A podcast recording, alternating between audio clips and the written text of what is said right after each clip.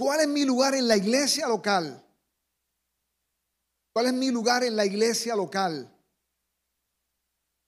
Se supone que cada cristiano tenga un lugar que es su iglesia local.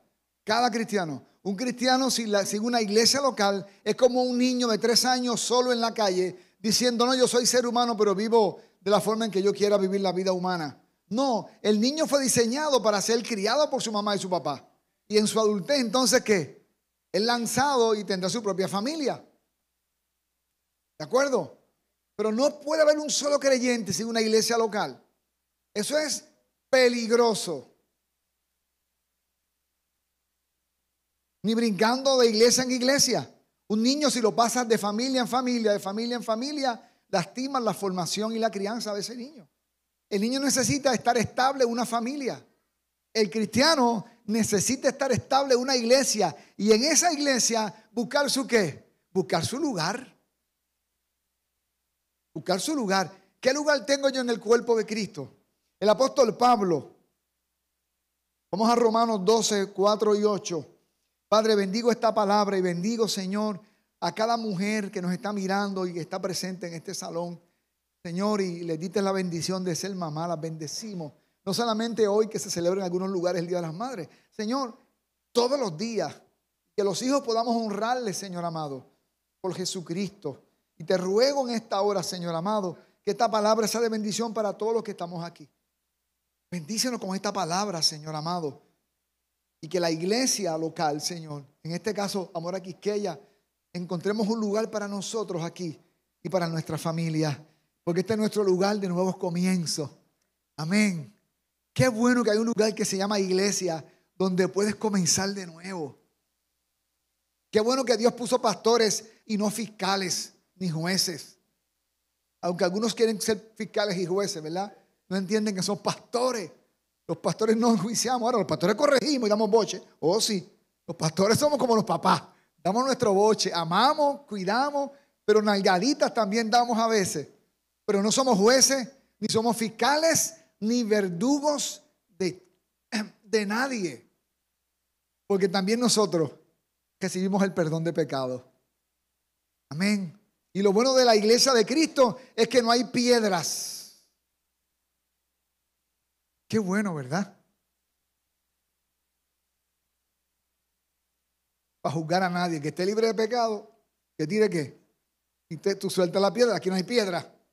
Amén, amado. Usted no usa piedra más que para construir nada más. Pues así, el apóstol Pablo hablándole a la iglesia de Roma, como cada uno de nosotros tiene un solo cuerpo con muchos miembros, y no todos estos miembros desempeñan la misma función. ¿Te imaginas? Tú con cuatro bocas. Aunque algunos comemos como por cuatro. con una sola. Imagínese con cuatro. y hablamos mucho con una sola, imagínese con cuatro. Dios diseñó su cuerpo perfecto. Hasta su nariz es perfecta. La mía es bien particular porque como yo iba mucho al río y me lanzaba de las piedras, imagínense si fuera al revés la nariz. Usted se lanza y, el agua le revienta los pulmones. Así que Dios lo creó todo perfecto. O las orejas no se la puso arriba, cosa que si llueve entonces se le mete agua en los oídos no puede escuchar. O sea, Dios todo lo creó como perfecto. Y puso funciones diferentes en los miembros de su cuerpo. Puso hígado, o sea, usted es más lindo por dentro que por fuera. No, los hígados son feísimos. Y por dentro, bueno, usted eres médico, pero imagínate, hay gente que se cae al suelo si ve un riñón ahí. Así que Dios cubrió todo eso, ¿no? Pero somos lindos porque tenemos funciones hermosas. El hígado hace una función tremenda, el páncreas hace una gran función. Dentro de la iglesia hay funciones importantes. El dedito pequeño tiene una función. Cada parte de nuestro cuerpo tiene una función diferente. Y dentro de la iglesia somos muchos miembros, hacemos un solo cuerpo. Pero entonces, ¿qué? Tenemos funciones como diferentes. Y no todos estos miembros desempeñan la misma función. También nosotros, siendo muchos, la iglesia de Cristo, formamos cuántos cuerpos? Un solo cuerpo en Cristo. Y cada miembro está unido a quién? A los demás. Por eso es que cuando a mi hermano le pasa algo malo, tú sufres con esa persona. Antes no te importaba esa persona. De momento, ahora es tu hermano en Cristo y te enteras que está pasando un tiempo duro y a ti qué? A ti te afecta y comienzas a orar por esa persona. Claro, cuando le pasa algo bueno, también tú qué? Tú celebras también con, con esa persona. O sientes envidia como Caín. No, tú te alegras porque somos un cuerpo en Cristo. Cuando un cuerpo, dice Pablo, recibe honra, todo el cuerpo recibe qué? Honra también. Claro, cuando un, cuando un pedacito del cuerpo sufre, usted se levantó a las 4 de la mañana con una sed tremenda, va para la cocina y tiene que atravesar el comedor, ¿ok? Y de momento el dedo gordo del pie abrazó la pata de la silla. Usted va soñoliento y ¡pam! Y el otro pie le, dice al pie afectado, bueno, que te pase. No se lo dice, porque siente dolor, tú sientes dolor por todo el cuerpo. Inmediatamente tu otro pie que hace, asiste al otro. ¡Wow! Otra vez me golpeé. En casa hay una mecedora en la sala, ahí hay dos, hay una que siempre me raspa por aquí. Oye, paso y me raspo por allí, siempre por allí. Digo, wow, pero lo hago otra vez. ¿Y qué hago? Con la, con la mano me sobo. Pero imagínate que el cuerpo dijera, ¿qué me interesa a mí que el pie cogió un cantazo? Dentro de la iglesia, hermano, nos importamos los unos a los otros. Yo no puedo estar aquí, estar en mi vida independiente, no te metas contigo. No, lo que pasa es que si eres parte de mi vida, tú me importas. Tú me importas. La vida cristiana no se vive en, soledad, aunque es importante la soledad. Mire, quizás al lado, quizás faltó alguien hoy. Llámelo. Fulanito, no te vi. Ah, es que fui al culto a las nueve hoy. Ah, perfecto, está bien. O es que estoy aquí en la clínica con mi mamá. Ah, ¿qué está pasando? Por ejemplo, vamos a orar por ti. Llama a la gente de la célula. Todo el mundo vamos a orar por esta hermana. ¿Y cómo vas a cenar esta tarde? Ah, pues te llevo unas sopitas a la. Ay, no le lleve sopa a alguien que está cuidando a un enfermo. Llévele un pedazo de bistec con arroz habichuela. Déjale pesado para que se mantenga. Y un termo de café. Verso 6. Tenemos diferentes dones según la gracia que se nos ha dado. El Espíritu Santo nos ha dado dones sobrenaturales y capacidades naturales. Habilidades. ¿Para qué? para servir, para operar. Si el don de alguien es el de profecía, que lo usen en proporción a su fe. Si es el de prestar un servicio, que lo preste. Si es el de enseñar, que enseñe. Si es el de animar a otros, que lo que, que lo anime. Si es el de, socorrer a los necesitados, que dé como, escasamente, que dé como, con generosidad. Si es el de dirigir, aunque uno se cansa a veces, dirija con esmero. Y si es el de demostrar compasión al necesitado, al dañado, al caído, hágalo como con alegría. Amén, amado. Así que esta porción bíblica nos enseña varios principios. Número uno, en Cristo somos un solo cuerpo. La fortaleza de esta iglesia, hermano, no es las prédicas excelentes que lo son en esta plataforma, de cada uno que se para aquí cada semana, de los miembros o de los líderes de célula que son excelentes cada martes, los líderes de jóvenes, los maestros de escuela bíblica, los servidores. O sea, esto es tremendo aquí. Pero la fuerza nuestra no está en eso. Nuestra fuerza está en la capacidad de sentir que somos uno. Y que nos importamos los unos a los otros. Así que somos un solo cuerpo en quién? En Cristo. No es un club social, no es un club deportivo, que todo eso está bien. No, este es el cuerpo de Cristo. Y el cuerpo de Cristo es algo vivo. Segundo, tenemos dones y tenemos que llamados diferentes. Imagínense que yo pretenda cantar. Estamos cantando ahorita y los demonios huyen. Entonces, cuando yo canto y los hermanos huyen. Porque estoy fuera de qué? Estoy fuera de la capacidad que Dios me dio. Y ese no es mi llamado. Cuando yo era, cuando yo era joven que fui a la universidad, en el segundo año fui, para te escucha esto, al departamento de arte, porque uno de mis sueños siempre era hacer pintar y dibujar. Eran dos cosas, cantar y pintar y dibujar. Entonces tengo voz de bachatero y no sé, soy zurdo para dibujar, no sé si que los zurdos nos dibujamos bien. Y el profesor, que era un artista bien conocido, me dijo, hazte este dibujo. Hermano, y casi lo hice bien. Y me dijo, tú puedes ser un artista. Y hay que practicar mucho. Yo dije, que ya se quiere otro más en su departamento. Fue bien claro, ¿verdad? Gracias a Dios que me, conformé con los, con los libros y con, la, y con la Biblia. Quédate ahí, mijo. Pero cuando alguien opera fuera de su don, tienes que darte cuenta de que dentro de la iglesia cada cual tiene una parte para hacer. El hígado no puede pretender ser boca. O el páncreas respirar. Cada parte tiene su función. Tercero, es el Espíritu Santo quien nos llama y nos otorga los dones. Dios te va a llamar y te va a capacitar para ese don. Tenía quizás 15, 16 años Joan, estamos en un lugar y llegó un hermano de Chicago, Joan no lo conocía, yo no sabía quién era Joan, y entre la multitud miró a Joan, estábamos un grupo de esta iglesia allí en esa campaña, le dijo, te veo con una guitarra tocando, escribiéndole al Señor y cantando. Yo que conozco a Joan desde los 14 años, dije, bueno, tocando guitarra, haciendo canciones, pero cantando. Mmm. La historia es bien interesante porque un día no había nadie para cantar. Y hermana Janet no pudo llegar. Joan, como él toca, era el que toca la guitarra, Joan, canta. Y le dije al técnico, bajar el volumen. Y le dije a, su mamá Milagro, que canta excelente. Milagro, coge un micrófono y canta detrás. Y le suban a Milagro. No habían sonidistas, éramos poquitos aquí. Hermano, no ha parado de cantar. Y no solamente eso, enseña a otros a cantar, a tocar y bueno, Dios capacita.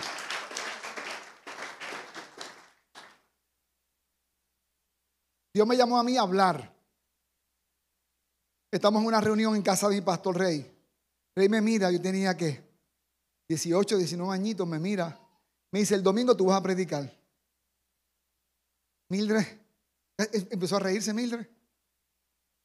Yo me quedé con la cara roja así. Sí, yo predico. Porque me dijeron, alguien me engañó en las catacumbas y me dijeron, no se puede decir que no. Si, no es, si, es, si es moral, si es bíblico o ilegal, tienes que decir que sí. Y que no si te piden algo ilegal o algo inmoral. Decirle que no al pastor cuando te pide algo bíblico, le está diciendo que no a Dios. ¿Por qué Mildred se reía? Ya les cuento, me preparo ese domingo, prediqué un sermón, hermano, glorioso. Y la gente, y el ego. Y nadie me decía nada hasta que un hermano de estos hermanos valientes me dijo, brother, dicen los boricuas, brother, no gagueaste en 45 minutos.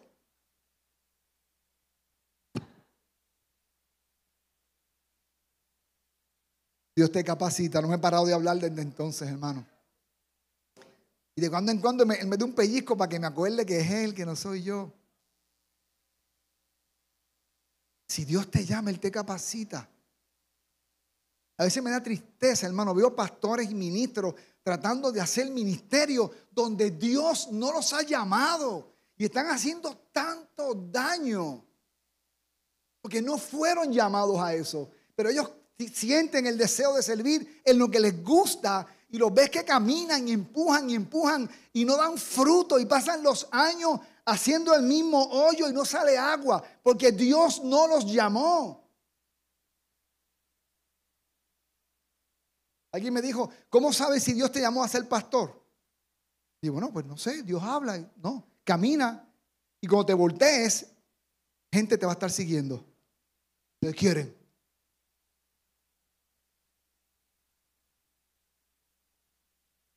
Por decir un ministerio. Cuarto, la efectividad, esta oración está un poco compleja, busqué la forma de hacerlo más sencillo. La efectividad del servicio va de acuerdo a servir con los dones y el llamado que tenemos. Hay gente que no es efectiva en el ministerio, en el lugar del cuerpo, porque están en el lugar equivocado.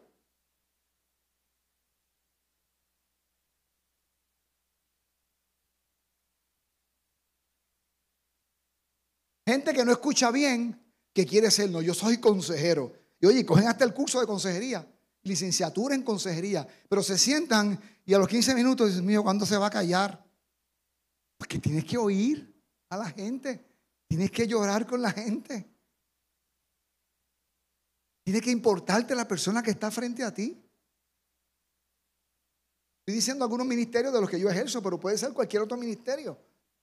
Si Dios te llamó a hablar, tienes que leer más de lo que hablas.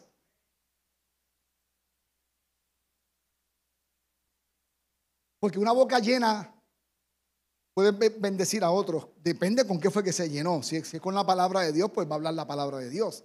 Pero alguien que habla mucho tiene que llenarse de cosas buenas. Si está vacío, hermano, mejor guarde silencio. La efectividad de tu servicio va a ir conforme a tu llamado y a los dones que Dios te ha dado. Quinto y último, tenemos que servir con los dones que Dios nos ha dado, porque Dios nos va a pedir cuenta. Hay dos formas de servir. Sirves con los talentos que Dios te ha dado. Cada uno de nosotros en nuestro área de servicio estamos bendiciendo a la comunidad. Los odontólogos, el carpintero, el artista, el músico, cada uno de ustedes, los maestros, los profesores, el empresario, usted está dándole a la gente un qué? Un servicio. Y Dios va a pedirle a usted cuenta de cuánto bendijo a su comunidad con su servicio.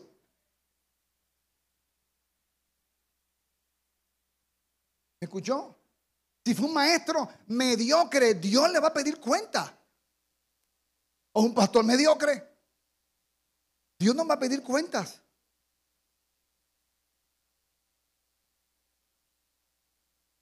¿Cuántos están conmigo? Invito a mi amiga y esposa querida Anabel a la plataforma. La mejor parte de ella.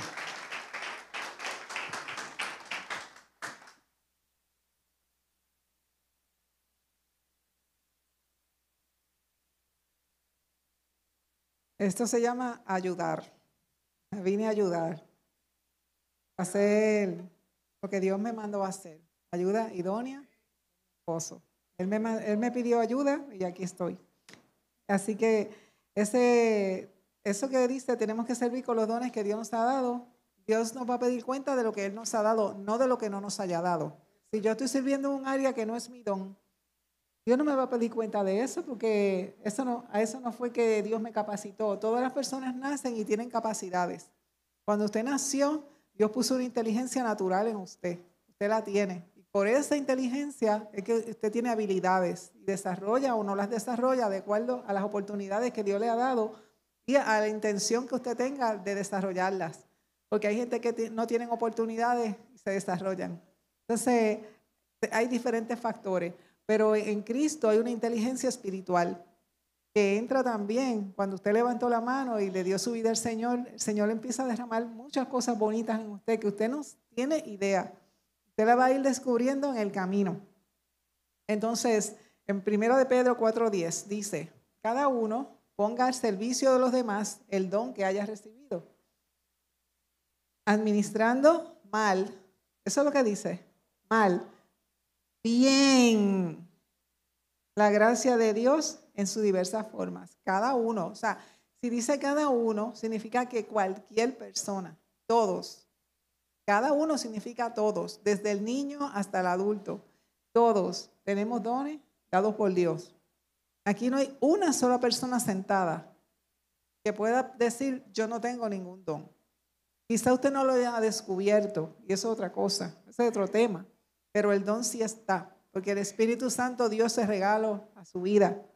Así que hay que descubrirlo. Pero dice la Biblia que hay que hacerlo, si lo va a hacer, lo que usted vaya a hacer, hágalo bien. Usted tiene que ser el mejor de su área. Si usted es Ujiel, usted sea el mejor Ujiel.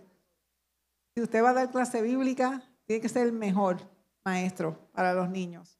Si usted eh, vaya a hacer lo que usted vaya a hacer, usted tiene que ser el mejor. Usted va a cantar, cante bien. Si usted va a enseñar, por favor, prepárese para que pueda enseñar bien. Si usted va a predicar, prepárese para que pueda predicar bien.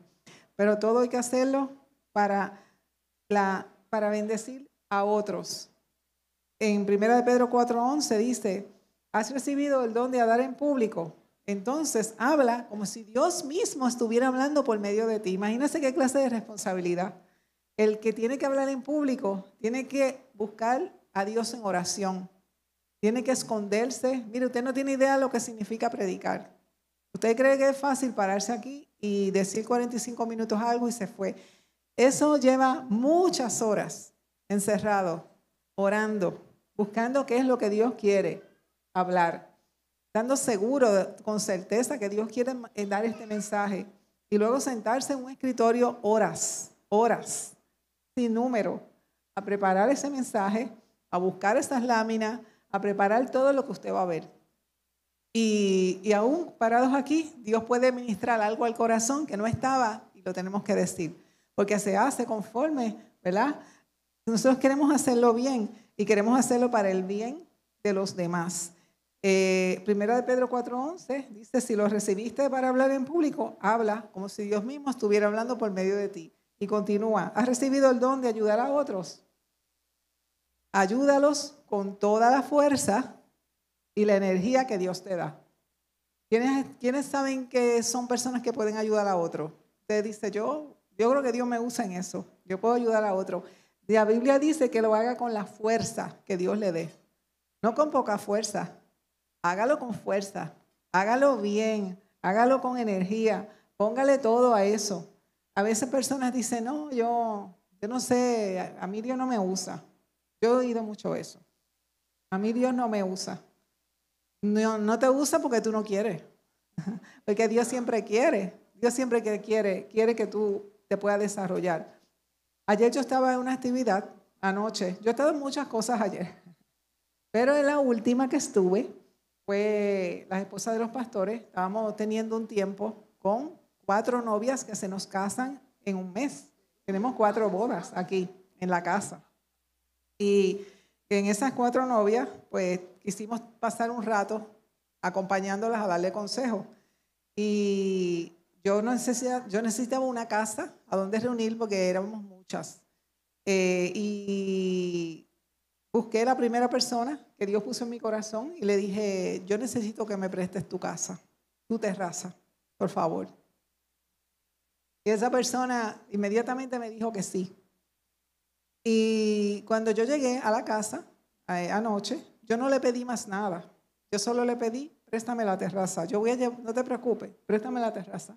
Me prestó su terraza. Eso es un espacio. Eso es solamente un espacio. Pero yo llegué y ella no solo me prestó el espacio, ella me llevó a la cocina, me abrió la nevera, ella había preparado algo de brindar, ella había preparado algo de, picar, eh, pero no eran pocas cosas, eran muchas cosas. Y yo no se lo pedí, pero ella se fue a la milla extra. Y llevé otra hermana más que le pedí una, una tonterita. Te aseguro, yo no soy de pedir mucho. Cuando yo pido, yo pido cosas que yo sé que no van a ser de carga. Y yo le pedí algo pequeño a la otra persona y la otra persona lo multiplicó. Y cuando llegó la mesa que había, las que estábamos allí, sabemos que la mesa que había, allí parece que habían trabajado por lo menos tres o cuatro personas. Eso fue impresionante lo que pasó. Y luego ella nos dice, la dueña de la casa nos dice, ¿puedo decir el nombre de la dueña de la casa? Xiomara.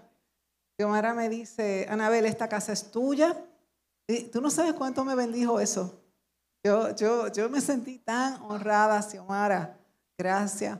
Le dijiste, esta casa es tuya para lo que tú necesites siempre. Esta casa es de Anabel. Gracias. Gracias. Porque yo quizá no tengo tanto tiempo para hacer muchas cosas. O sea, como dices tú, pues yo trabajo, yo trabajo muchos días, yo tengo pocas horas, yo esto, yo lo otro, pero cuando a mí me piden algo, yo lo doy. Y hasta mi casa la voy a abrir para lo que se necesite. Yo voy a dar de lo que yo tengo, no puedo dar lo que no tengo, pero de lo que tengo voy a dar. Así que ayer ministraste tanto mi corazón como no tienes idea. Eh, servimos para el beneficio de los demás.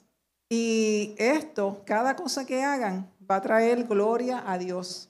Todo lo que nosotros hagamos es para el beneficio de otros. No podemos vivir la vida para beneficiarnos. Yo no soy una persona consumerista que vengo a la iglesia a consumir el culto y me voy. Yo soy una persona que vengo y me voy a involucrar con lo que está pasando aquí. Ya en breve yo les voy a decir todo lo que está pasando aquí. Se van a quedar con la boca abierta algunos, los que son más nuevos.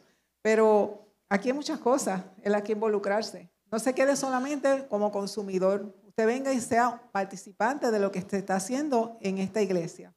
Así que servimos para el beneficio de los demás, pero también todo lo que hagamos tiene que ser para traer gloria a Dios. Todo lo que hagamos tiene que ser para bendecir al Señor, no para yo brillar. Yo no me paro aquí. Mire, yo le aseguro con todo mi corazón que yo no estuviera parada aquí. Que siempre he sido persona de eh, de ayudar, pero de lejos.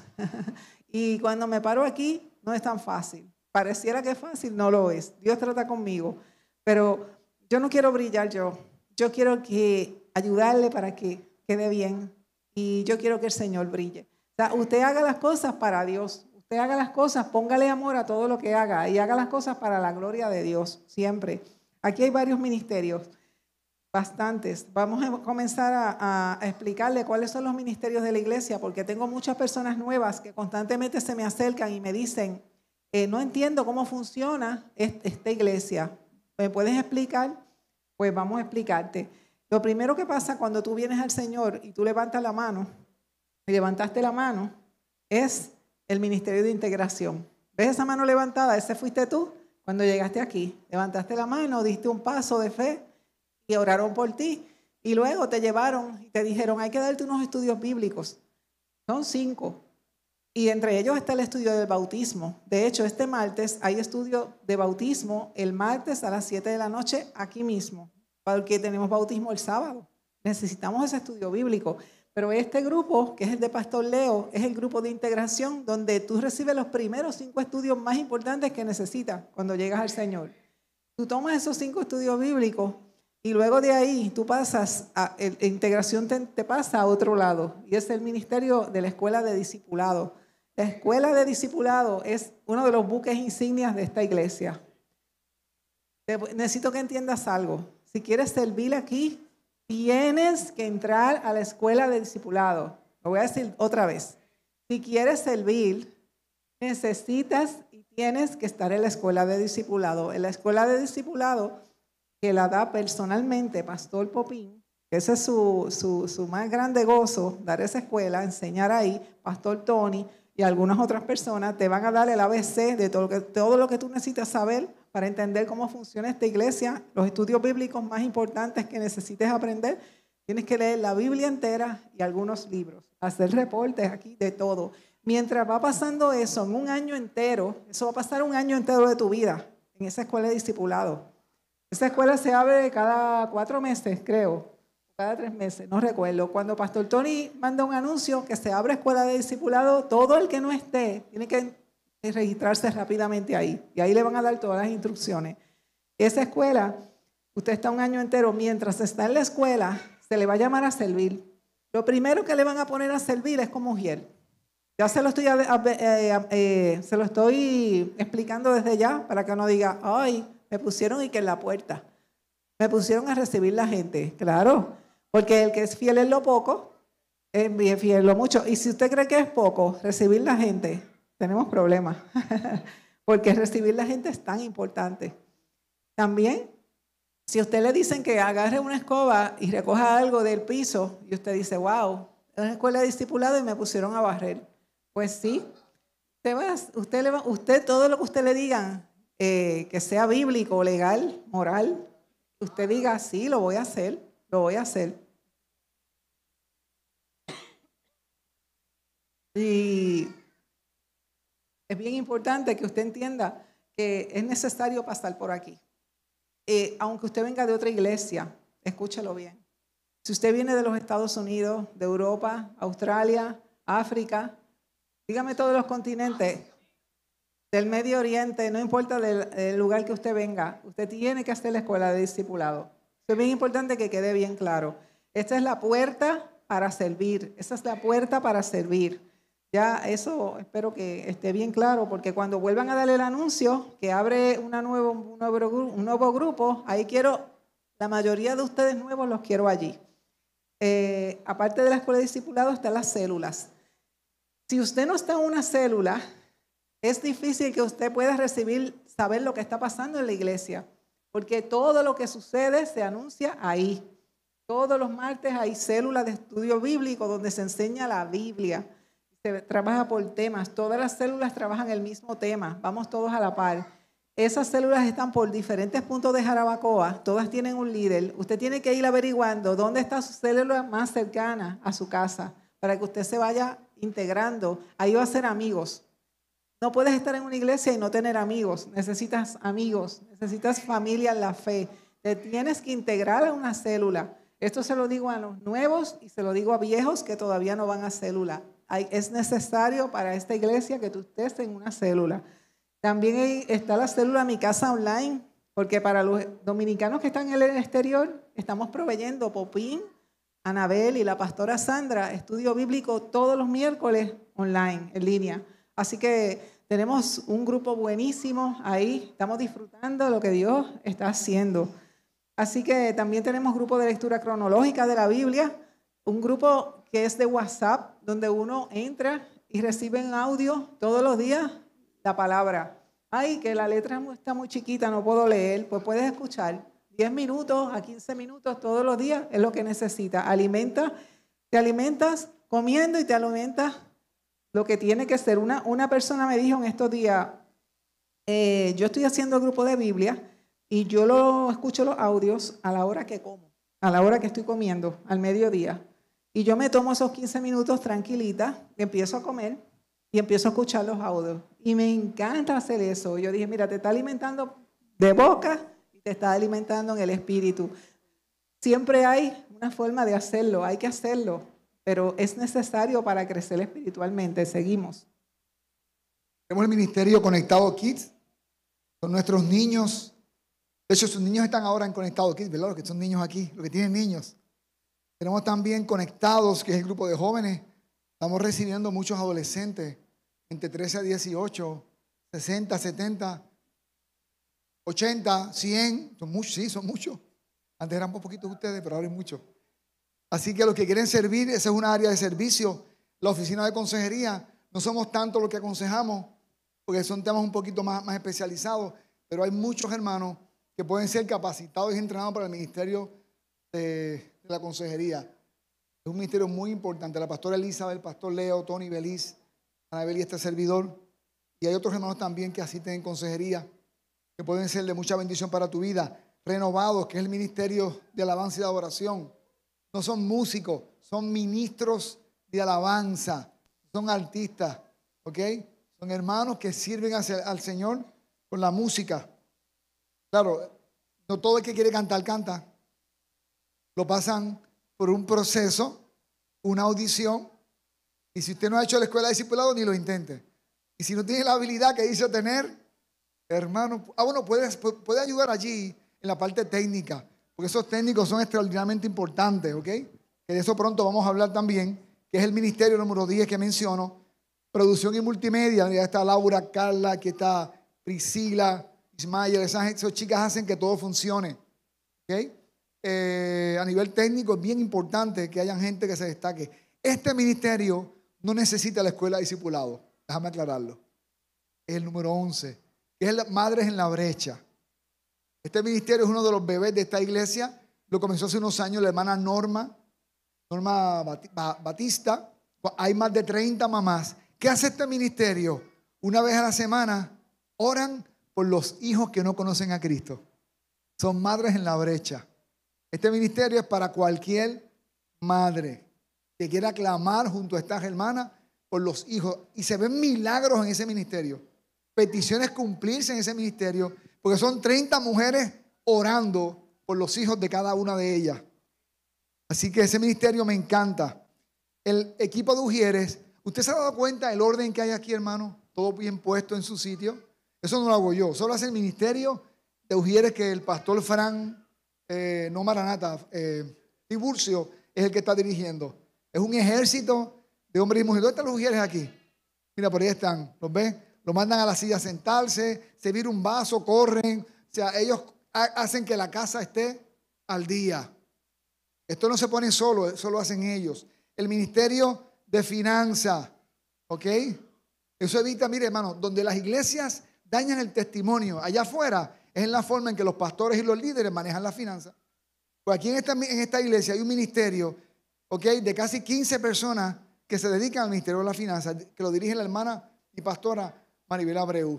Y tenemos dos personas a tiempo completo en este ministerio, que el hermano Giancarlos y Catalina Ospina, licenciados ambos en esa área. Si usted tiene las capacidades financieras, puede trabajar en ese ministerio. Si es como yo, que apenas cuenta hasta el 5, no cualifica para este ministerio.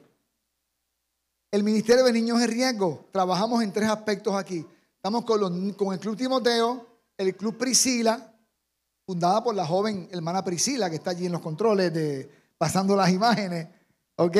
Y hay un ministerio de mujeres ahora que está yendo a asistir a, a Conani, que es una institución del Estado, donde asisten a niñas eh, que estaban en riesgo y las están recuperando. Y estamos ahí cerca de cuántas mujeres trabajando allí.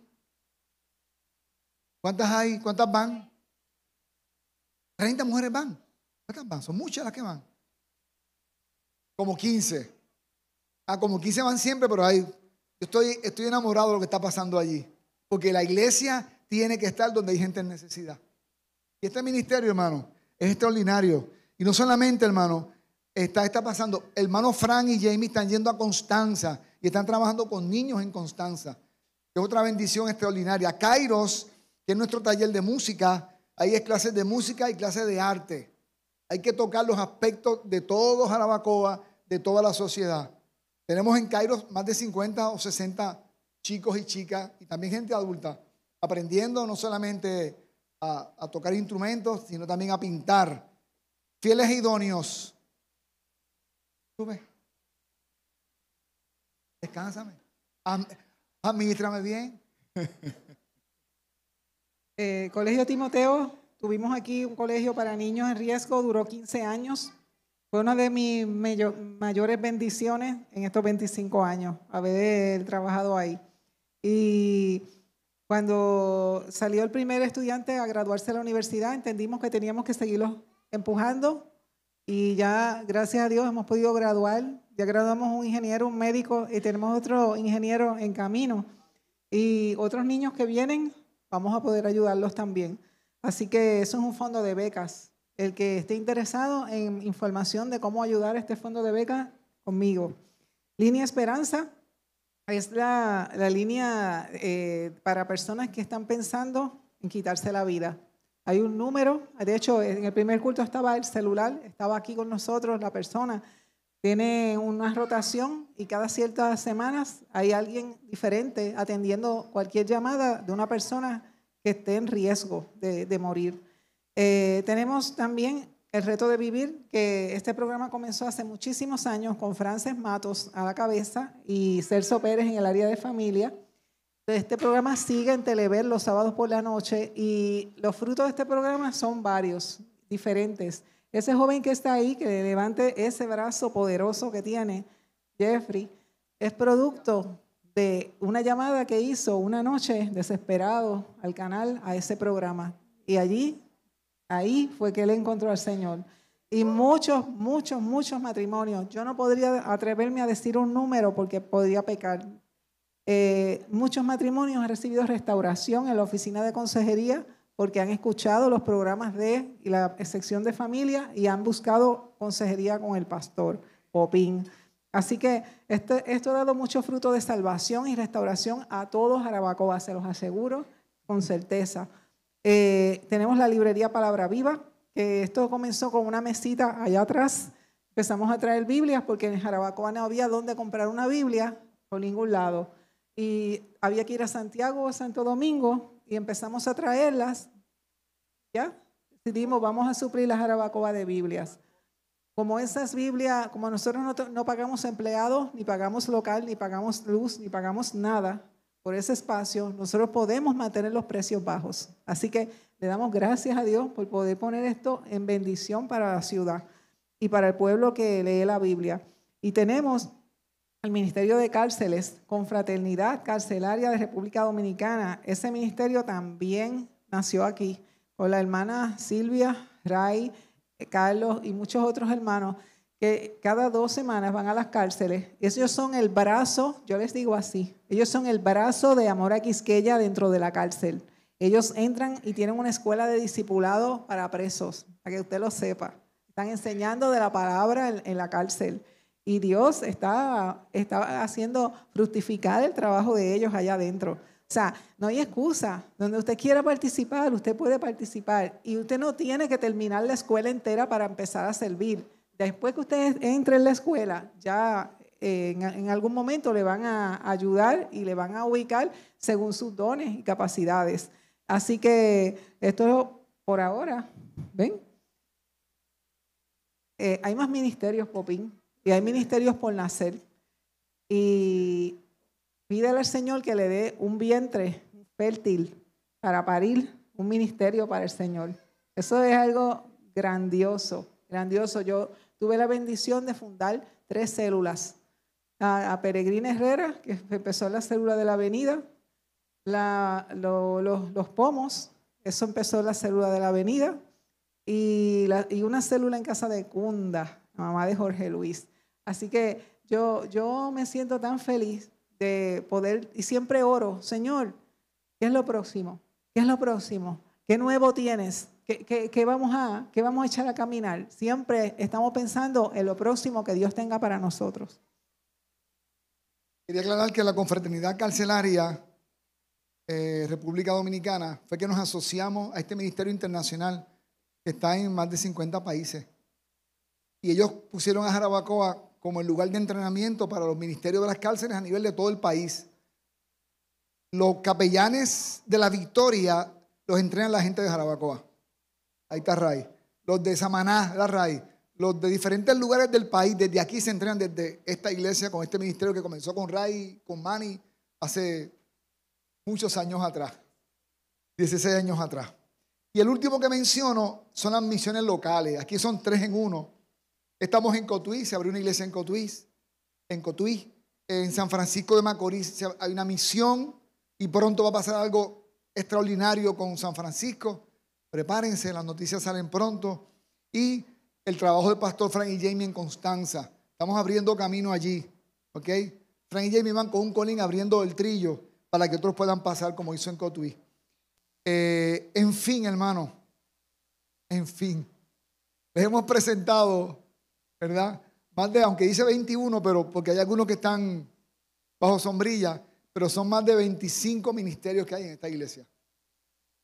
Porque la iglesia tiene que tener estructuras de servicio internas y externas. Más de la mitad, o casi la mitad, son ministerios afuera que la iglesia fue diseñada para alumbrar ¿dónde?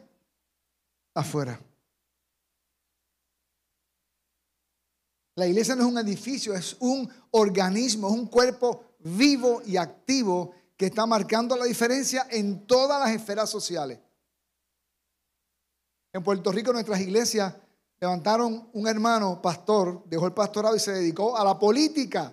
Y están marcando desde, desde la Cámara y del Senado algunas leyes importantes contra el aborto. Están echando la pelea. Hay gente que Dios va a levantar en el deporte. Hay gente que Dios va a levantar en las artes. Ya las ha levantado. La iglesia tiene que meterse en todas las esferas. En la salud, tenemos gente aquí en la salud. En las escuelas, en los colegios, en la empresa. La iglesia tiene que alumbrar donde quiera que está oscuro. Ese es nuestro llamado. La naturaleza nuestra, por el diseño del que nos creó, Jesucristo es dar nuestra vida por los demás. ¿Me escuchó? Termino, que ya se me acabó el tiempo. Efesios capítulo 4, 11 y 12. Va a entender por qué tenemos un cuerpo pastoral aquí, por qué tenemos un grupo de líderes. Es para esto. Jesús fue quien le dio a unos la capacidad de ser apóstoles, a otros ser evangelistas, a otros el del ser pastores y maestros. Hizo esto para que todos los que formamos la iglesia, que es su cuerpo, estemos ¿qué? Capacitados. Hay gente dispuesta, pero no capacitada. Hay gente deseosa, pero no entrenada. ¿Capacitados para qué? Para servir y dar instrucción a quién? A los creyentes. Capacitar e instruir. Usted no ha visto, no lo vea, si lo ve, quítelo. Pero usted no se ha encontrado en las redes sociales, de momento le presentan una imagen de un ministerio, una iglesia, haciendo cosas extrañas. Dice, ¿qué rayo es esto? Gente muy bien intencionada, sin instrucción y sin capacitación. Y entonces quien se daña es el nombre de quién? Es el nombre de la iglesia de Cristo. Porque a veces rayan hasta en las payaserías. Amén. Por eso es que el que va a servir tiene que ser capacitado y entrenado para que honre al Señor con lo que haga en todas las esferas. ¿Cómo llegó Andy? Pastor Andy, Pastor Andy está aquí hoy. Hansel, por ejemplo, y Andy, ¿cómo llegaron? Fue porque llegó este boricua extraño, hasta el nombre raro, Cabot, y se puso a bailar hip hop con los muchachos en la calle. Hip hop. Pero eso es escandaloso. No, lo que es escandaloso es usar el púlpito para lastimar a la gente. Eso es escandaloso. Pero usar el baile y el arte para alcanzar a los chicos en la calle, eso no es escandaloso, eso es ministerio. Y aquí están estos hombres de Dios. Y otros jóvenes en cantidad más todavía. Y ahí nació conectado. El resto es historia. Jeffrey también. ¿Ya no baila, Jeffrey? Ya te casaste, se acabó el baile. Pero estos chicos fueron alcanzados porque un tipo loco extraño me dijo, yo le dije, ¿qué sabes hacer? Pues bailar hip hop, pues bailar hip hop para el Señor. ¿Dónde está Alfonso? Un día vino un pastor, hermano, ay, me estoy extendiendo, que el último culto me relajo más. Un día vino un pastor que me quería conocer y quería conocer la fraternidad. Y vino bien formal, dije, Dios mío, él no sabe dónde fue que se metió. Y hablamos en la oficina, yo dije, de aquí que se vaya. Porque sentí que me dice, enséñame la facilidad. Y ay, Dios mío. Está Alfonso ahí con un grupo de jóvenes. ¿Sabes lo que hacía Alfonso? Bailando, enseñándole a los jóvenes a bailar con la cabeza. ¿Te acuerdas, Alfonso? Ya no lo puedes hacer. Se le parte el cuello ahora y deja viuda a esa pobre muchacha.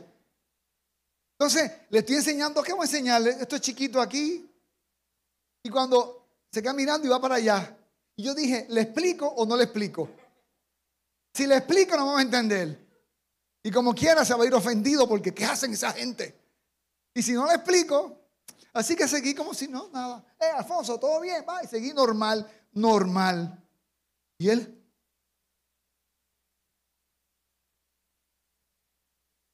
Pero hay fruto de ese trabajo.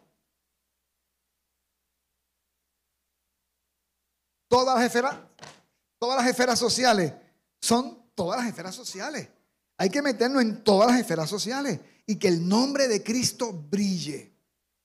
Amén. Hasta en el jazz tenemos aquí jazzistas ahora. Metido allí alumbrando. Que se asusten ellos y no nosotros. Amén. Vamos a orar.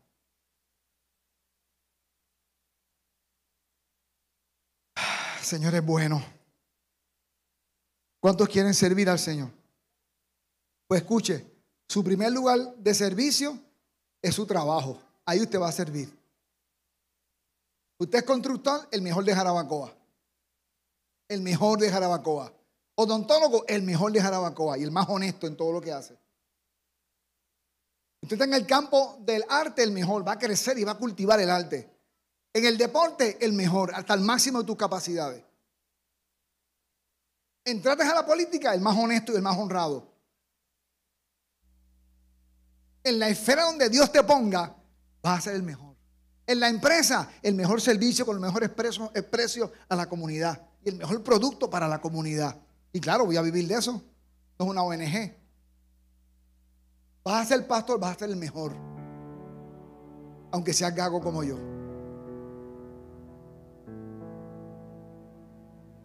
o puertorriqueño dominicano, que es una mezcla explosiva. Ay, Dios mío, Señor, qué mezcla rara. ¿Quieres servir al Señor? Quizás pensará, wow, pastor, yo quisiera, pero, pero no puedo servir, ir a la escuela de discipulado. Ok, pues sirve en tu zona, pero no dejes de servir. No dejes de ser instrumento de bendición a la gente que te rodea.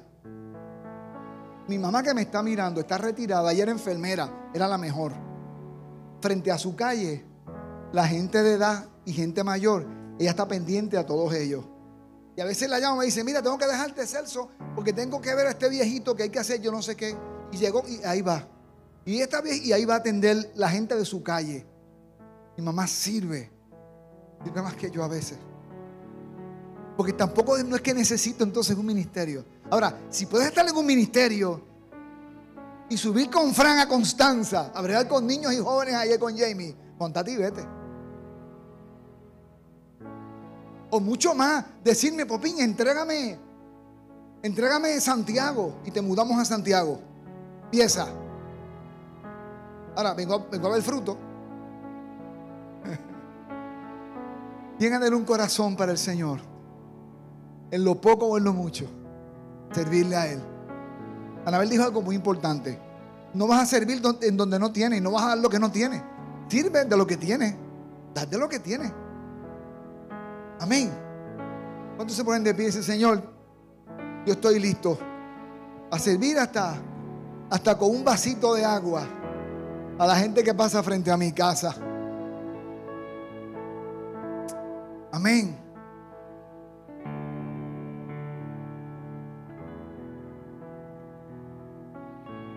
Ayer hablaba con Fermín en casa. A Juan Carlos. Cuando íbamos al parque a buscarlo y a llevarlo a casa a almorzar. Eso hace más de cuántos años, Bururum Baraná. Y un platito modesto, apenas yo tenía para comer yo en ese tiempo. Era lo que teníamos. A esos casi 50 chicos, 40, eran muchos. Era lo que teníamos, eso dábamos. Pero si eres fiel, Dios al vasito de agua añade un pedazo de pan. Y al pedazo de pan un poquito de pollo. Y Dios va añadiendo. Pero tiene que ser fiel. Y entendiendo que es para la gloria de Dios y el beneficio de otros. Nunca es para crear una imagen tuya de piadosa. Porque no nos queda eso. Toda la gloria es para Jesucristo. ¿Cuántos dicen amén?